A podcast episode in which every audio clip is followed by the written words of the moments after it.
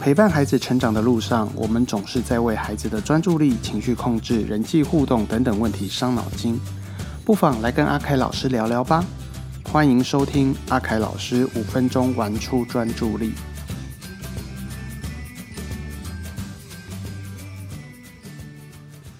大家好，我是张旭凯阿凯老师，谢谢您再度收听阿凯老师五分钟玩出专注力。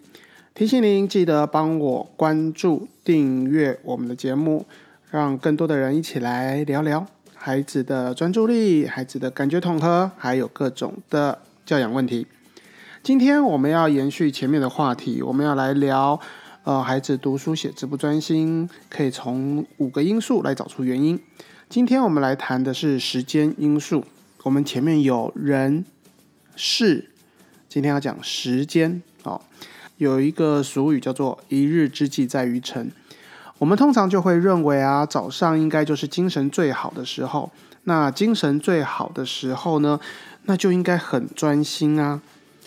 我以前也是这么认为啊，其实大家也都是这么想。可是后来呢，仔细的去了解以后，发现精神好不好跟专注力好不好是一个正相关吗？他们之间的连接到底是怎么样呢？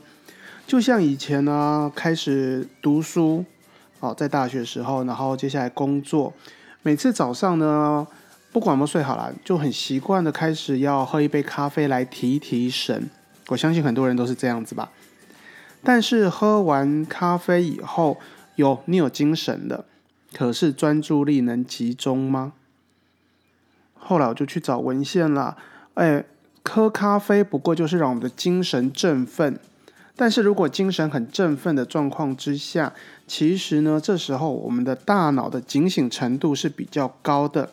嗯，换个比较大家可以懂的词叫，你就说是大脑的警觉性好了。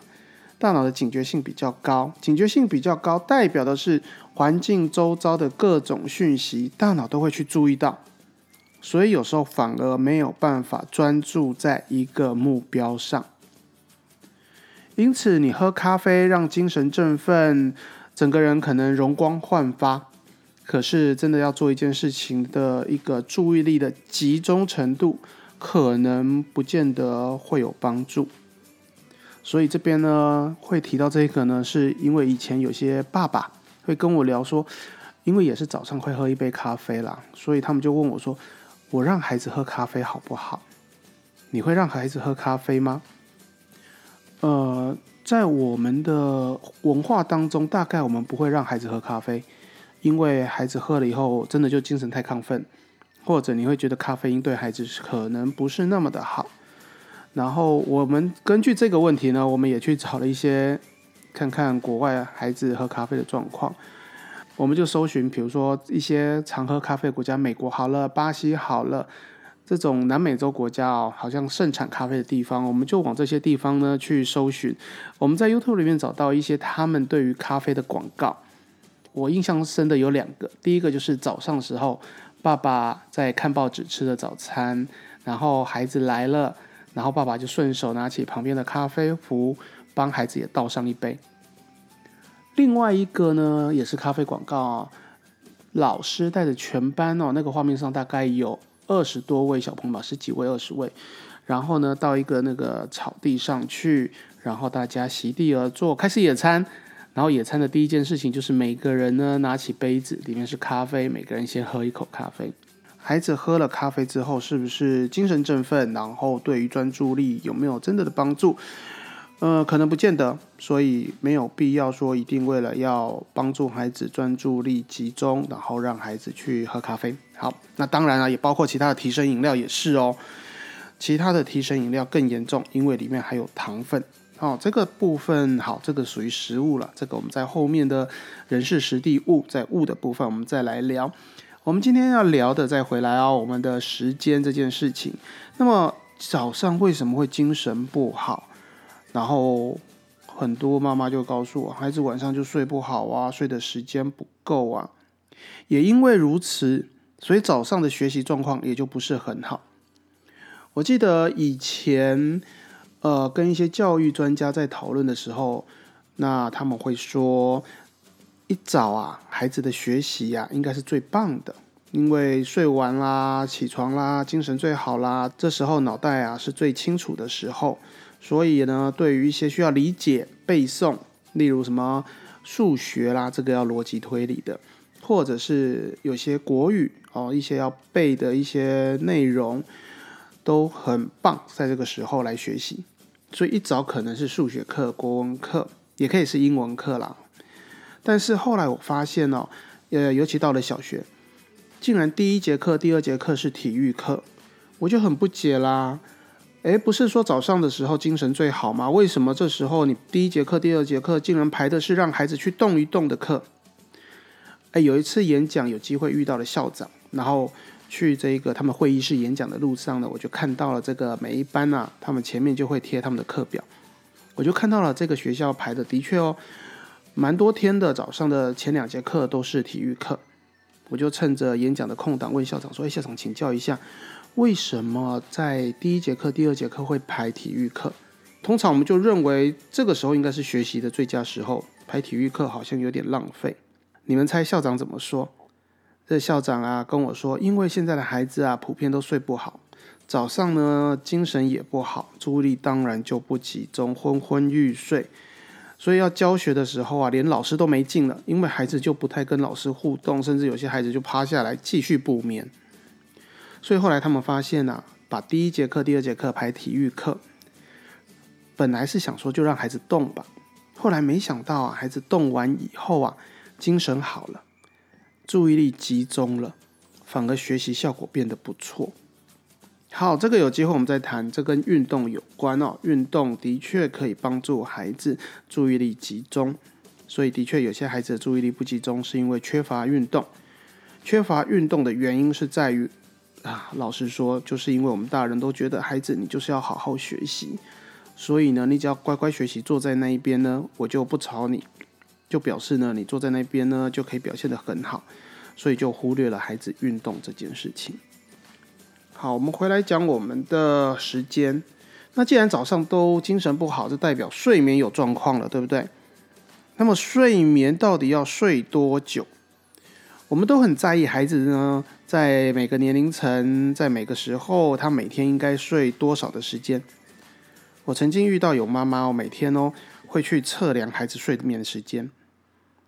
呃，他的睡眠时间不指的是就是晚上睡觉，还包括的是午睡或是中间有一点小小闭眼睛休息一下的时间，他都会很精确的去记录，然后呢再来比对一些他看到的、收集到的一些资料，来看看今天孩子睡得够不够。如果睡不够呢，他就叫孩子呢赶快抓时间，哎，赶快去睡觉。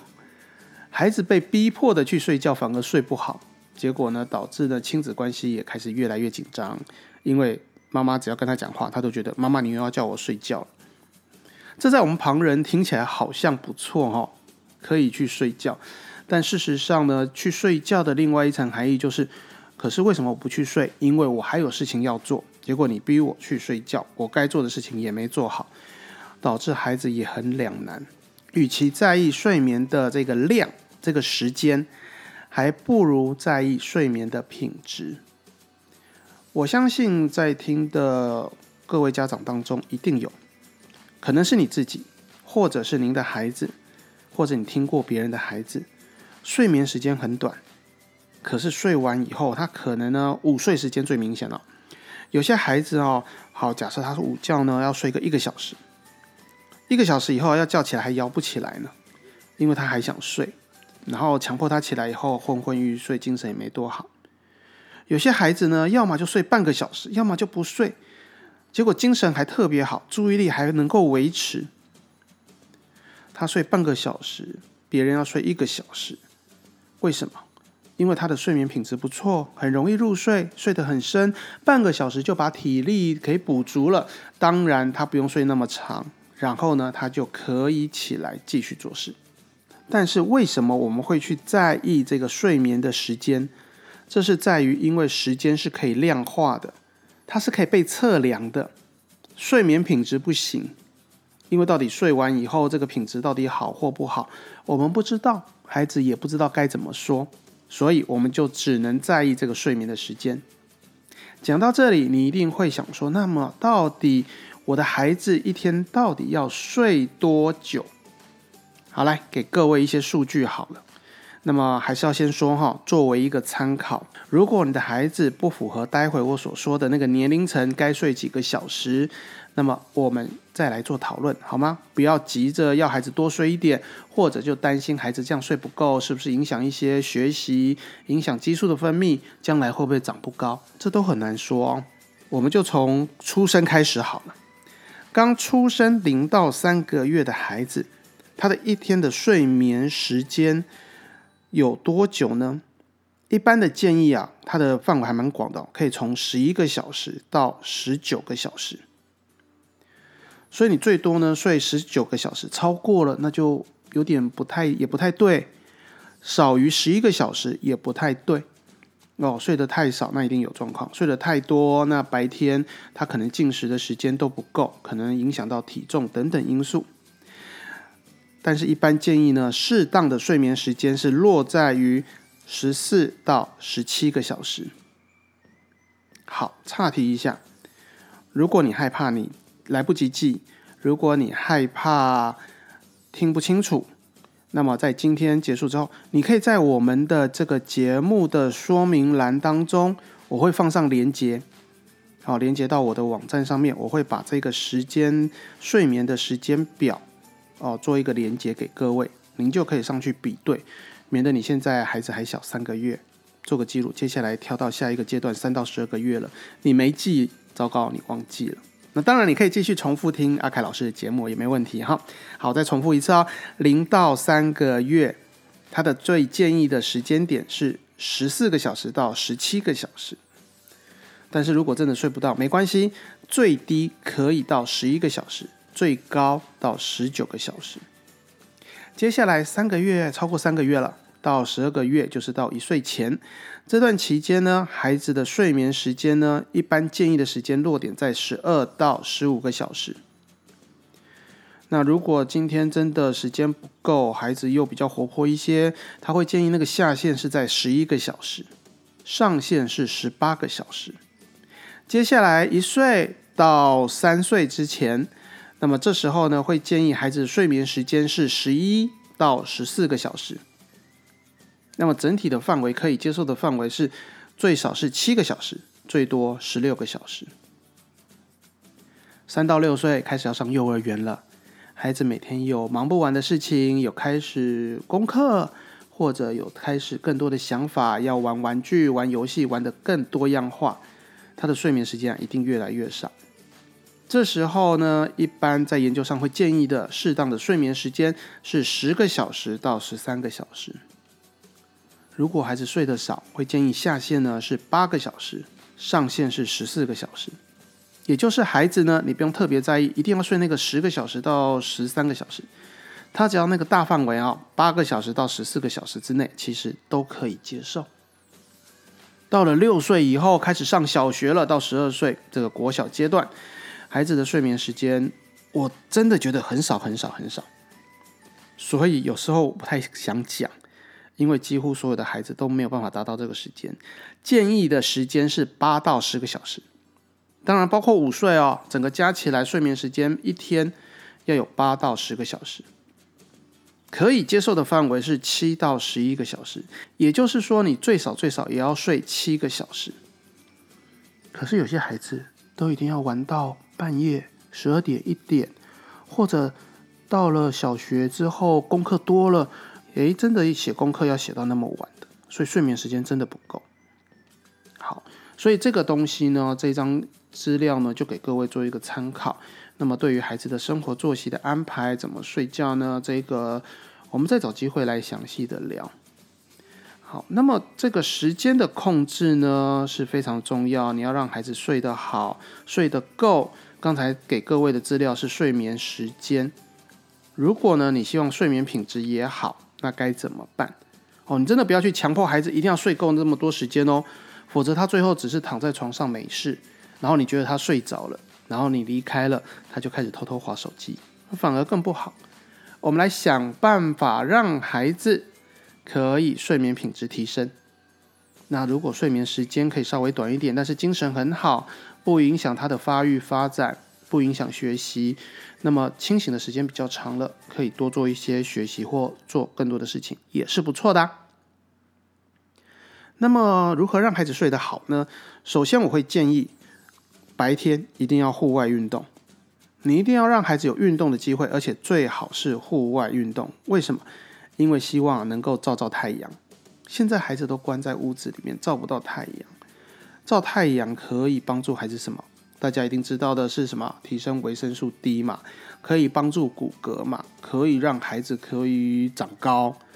另外一个重要的是，当你照太阳之后，我们的大脑比较容易去分泌血清素，而且运动本身其实也会促进血清素的这一个增生的分泌。那么血清素有什么作用？它可以让我们放松，心情愉悦，它可以减缓神经的一些活动。所以呢，对于一些有些孩子是情绪控制的问题，很容易发脾气，很容易大哭大闹，我反而给他的建议是去运动。妈妈会说，是不是让他消耗体力？不是，重点是运动的过程当中最好是户外运动，可以提升大脑去分泌这个血清素。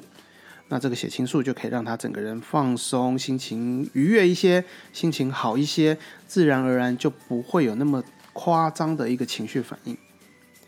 那刚才提到了，它可以减缓神经的活动，那么神经的活动降低了，就开始变得缓慢，然后呢，就会引发睡意，想睡觉。这个血清素还很重要，因为它是我们褪黑激素的前驱物质。也就是有足够的血清素，才能够组成足够的褪黑激素。什么是褪黑激素？褪黑激素不是妈妈你要擦一些美白的东西，然后帮助你褪黑，让你不会变黑，不是哦。褪黑激素的功能是让我们可以入睡。古代人做的事情是日出而作，日落而息，只要天一黑，自然而然就想睡觉。褪黑激素就是在晚上天黑的时候。那么它就会开始启动功能，让我们想睡觉。但是现在我们整天白天当然有太阳，在室内有灯光，到了晚上还有灯光，整天都是灯火通明，所以褪黑激素没有功能。如果你的血清素分泌不够，体内的褪黑激素又不够，那当然晚上就很难入睡。所以会建议。我们要让孩子运动，然后呢，晚上要睡觉的时候呢，就把灯光打暗，让褪黑激素呢去产生功能，它就比较容易入睡了。当然，褪黑激素是可以借由口服的来做补充。那不过好，我就这个来源呢，就大家自己去找了。另外一件事情是，有没有可能用吃的、用食物来增进血清素？进而让褪黑激素增生，进而让孩子晚上比较容易入睡。当然可以了，当然营养学又不是我的专业，那我只能找到一些资料啦。我们要谈的是血清素的前驱物质。血清素怎么组成的？它前面还有一个东西叫做色氨酸，色氨酸就可以从一些食物来获得。哦，有足够的色氨酸就可以组成血清素。有足够的血清素，就产生褪黑激素。那么有足够的褪黑激素，加上灯光变暗，孩子就容易入睡。所以可以吃些什么呢？呃，找了一些含量比较高的哦，每一百公克里面它的含量比较高的，像是火鸡肉。哦，感恩节刚过，好，火鸡肉很好。不然的话，白带鱼。OK，另外咸鸭蛋。哦，提一下，咸鸭蛋因为蛮好的这个色氨酸的部分，但是它可能带有盐分。所以还是要强调，我只是先从色氨酸这个角度来做考量哈。那么其他的部分，你可能要考量一下其他的它的含量啦，或者是对孩子有没有造成过敏的现象。其他像是什么黄豆、小麦胚芽，甚至是紫菜，都是很好的色氨酸来源，所以可以适当的取用。再来从行为上呢，我们怎么样去调整孩子，让他可以晚上早点睡？白天早点起来，也就是我们希望孩子能够早睡早起。这时候呢，国外就有一篇研究了，他会建议呢，我们的行为策略要做一下改变，因为早睡早起那代表的是什么？我们会叫孩子赶快去睡，哦，早一点去睡，明天你就会早上早一点起来。各位，你真的觉得是这样吗？我自己的经验哦，我叫孩子早点去睡，好，早点去睡。他可能呢，平常都要到十二点，我今天就让他十点就入睡。我觉得提早两个小时好棒。第二天呢，六点半要起床，平常呢六点半叫不起了。那一天呢，十点入睡嘛，隔天六点半，我想说他应该可以自动起床，不然我叫他也应该很快起床。结果还是一样啊。我今天能够好好睡觉，我干嘛要起床？孩子的心里一定想：我继续赖床啊，反正平常都可以赖到六点四十分，那我就继续赖啊。我干嘛要特别早起？所以我觉得孩子很聪明，这也很好啦，因为多睡一点嘛，对不对？那这样的状况会发生什么样的情形？前一天你要孩子入睡，他在跟你闹，他就是不要妈妈，我就是还要玩。妈妈，我就是还要再看一下电视。妈妈，你手机再借我玩一下，下午再去睡觉。惹得你很烦，所以你一定会发脾气，你会心情不好。然后孩子看到你发脾气了，好不得已，那就去睡吧。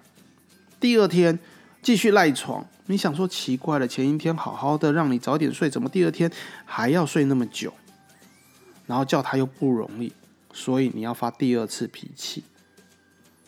所以你看看，你要孩子早睡早起，你要发两次的脾气，而且呢，效果呢，第二天好不容易把他挖起床了，那个第二天晚上那个又要重演一次，又要叫他赶快去睡觉，因为他不会自动早点睡觉啊。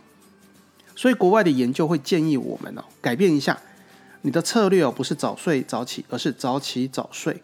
怎么样早起早睡？前一天晚上告诉孩子，呃，我今天不管你几点睡觉。你只要不要造成影响别人、影响你自己，不要把环境弄乱，你想做什么都可以。但是明天早上就是固定时间，我规定的时间，我一定会把你挖起来。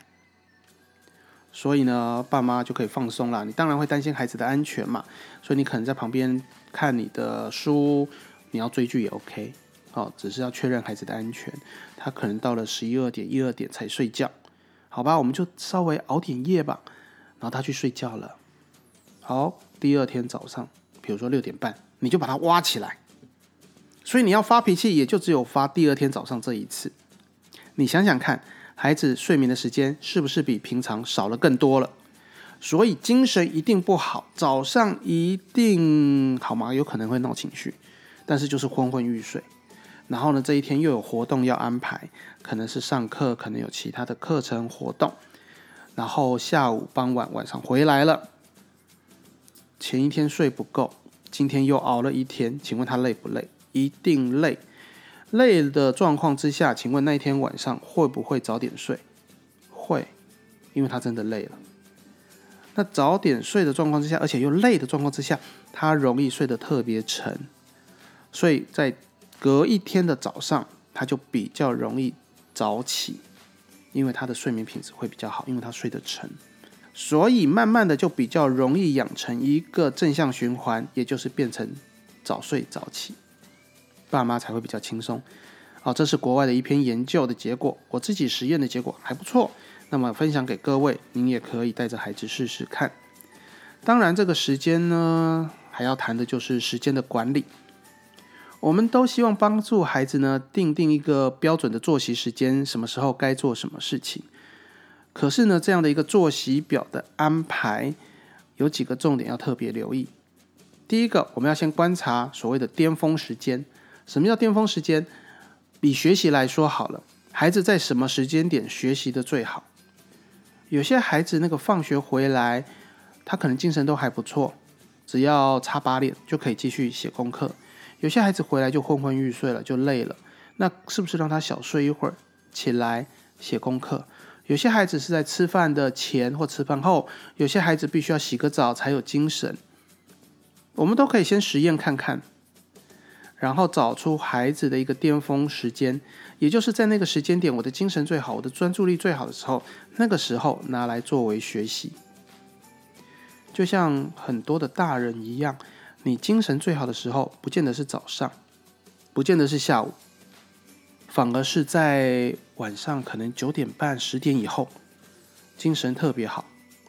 我很多朋友是这样，因为在十点以后手机响的频率特别高，因为这时候大家开始络绎不绝的传递讯息，在聊天，表示这个时候大家的精神都特别好。